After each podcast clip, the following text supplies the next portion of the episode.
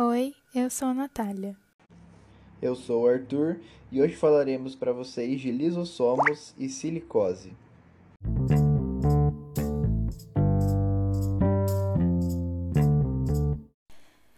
Então, eu vou falar um pouco sobre o que são lisossomos, a função, a estrutura, a formação deles.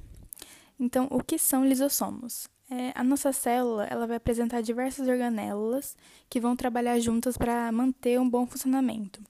Entre essas organelas, a gente vai ter o lisossomo, que vão ser basicamente vesículas revestidas por membranas lipoproteicas arredondadas e ricas em enzimas digestivas que atuam em pH ácido e estão presentes em todos os seres eucariontes, exceto as plantas.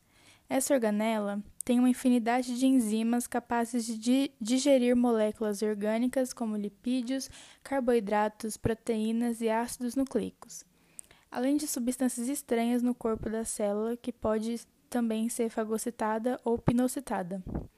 Em face dessa característica apresentada, os lisossomos eles vão estar extremamente relacionados e conectados com as funções heterofágicas e autofágias da célula. Sobre a estrutura dos lisossomos, eles vão ser geralmente esféricos e de tamanho variável. Eles vão ser delimitados por uma bicamada lipídica cujo interior vai apresentar uma grande quantidade de enzimas que vão de degradar as moléculas, organelas envelhecidas, além de outras funções. A estrutura também vai ter uma cobertura de carboidratos associados à face interna da membrana, responsável por evitar a digestão da própria membrana do lisossomo. A formação dos lisossomos vai se dar por, da seguinte maneira. As enzimas encontradas no interior dos lisossomos vão ser produzidas pelo retículo endoplasmático rugoso e posteriormente vão ser enviadas para o complexo Golgiense, onde são armazenadas em pequenas vesículas.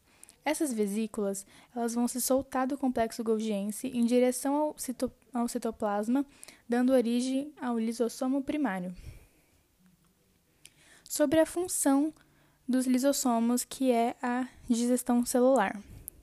Se o material que for digerido for de origem exógena, ou seja, fagocitado ou pinocitado do meio externo, a digestão será heterofágica e ocorrerá nas seguintes etapas. Os lisossomos vão se fundir com o fagossomo, formando um, um digestivo. As substâncias são digeridas e as partes úteis vão sair da vesícula e serão usadas para produzir novas organelas ou ATP. Resíduos da digestão permanecem no vácuo, agora residual, e serão eliminadas por exocitose. Entretanto, se o material que for digerido for de origem endógena, ou seja, da própria célula, fala-se de autofagia, a digestão autofagia vai possuir basicamente as mesmas etapas da heterofágica, porém, os lisossomos vão se fundir a um autofagossomo, estrutura formada por é, estruturas celulares englo, englo, englobadas por uma bolsa, formando um vacúolo autofágico. E isso é basicamente é, o que eu posso explicar de uma forma mais didática, mais simples e mais fácil sobre o que, que é os lisossomos. Bom, agora que a Natália já explicou para vocês o que é lisossomos, eu vou estar tá explicando um pouquinho sobre uma doença lisossômica que é chamada de silicose. O que, que é a silicose?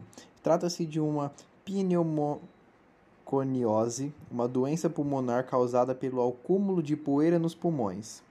As pessoas respiram o pó de, de sílica, principalmente aquelas que trabalham em construção civil, onde há muito manejo de ferramentas que acabam de, degradando ferro, entre outros materiais, e acabam deixando o, pó, o ar mais áspero, onde tem um acúmulo maior de substâncias no ar. Né, na indústria do cimento principalmente, ou mineradora, fábrica de vidro, etc. Essas pessoas respiram o pó desestabilizando a membrana lisossômica. Com isso, as enzimas lisossômicas são liberadas para o citoplasma e acabam destruindo as estruturas celulares. Assim, a célula morre por autólise. Alguns sintomas causados por essa doença: A intoxicação maciça e aguda por sílica pode provocar dificuldades respiratórias, febre e cianose. A silicose crônica causa uma fibrose progressiva dos alvéolos pulmonares, o que leva a dificuldades respiratórias e baixa oxigenação do sangue, provocando tontura, fraqueza e náuseas, muitas vezes incapacitando o trabalhador. O coração é submetido a um esforço maior que o normal, porque tem que trabalhar com mais intensidade para garantir a oxigenação do organismo, e disso ocorrem consequências sobre este órgão, insuficiência cardíaca, por exemplo. Deve-se estar atento para o fato de que a silicose favorece o aparecimento de tuberculose pulmonar, algo que só será visto no futuro. É uma doença ocupacional, no Brasil, ainda é muito grave e atinge principalmente a camada trabalhadora. Por isso, atualmente, as empresas precisam fornecer a esses trabalhadores equipamentos de proteção individual, máscara, capacete, luva e óculos, para evitar a inalação do produto.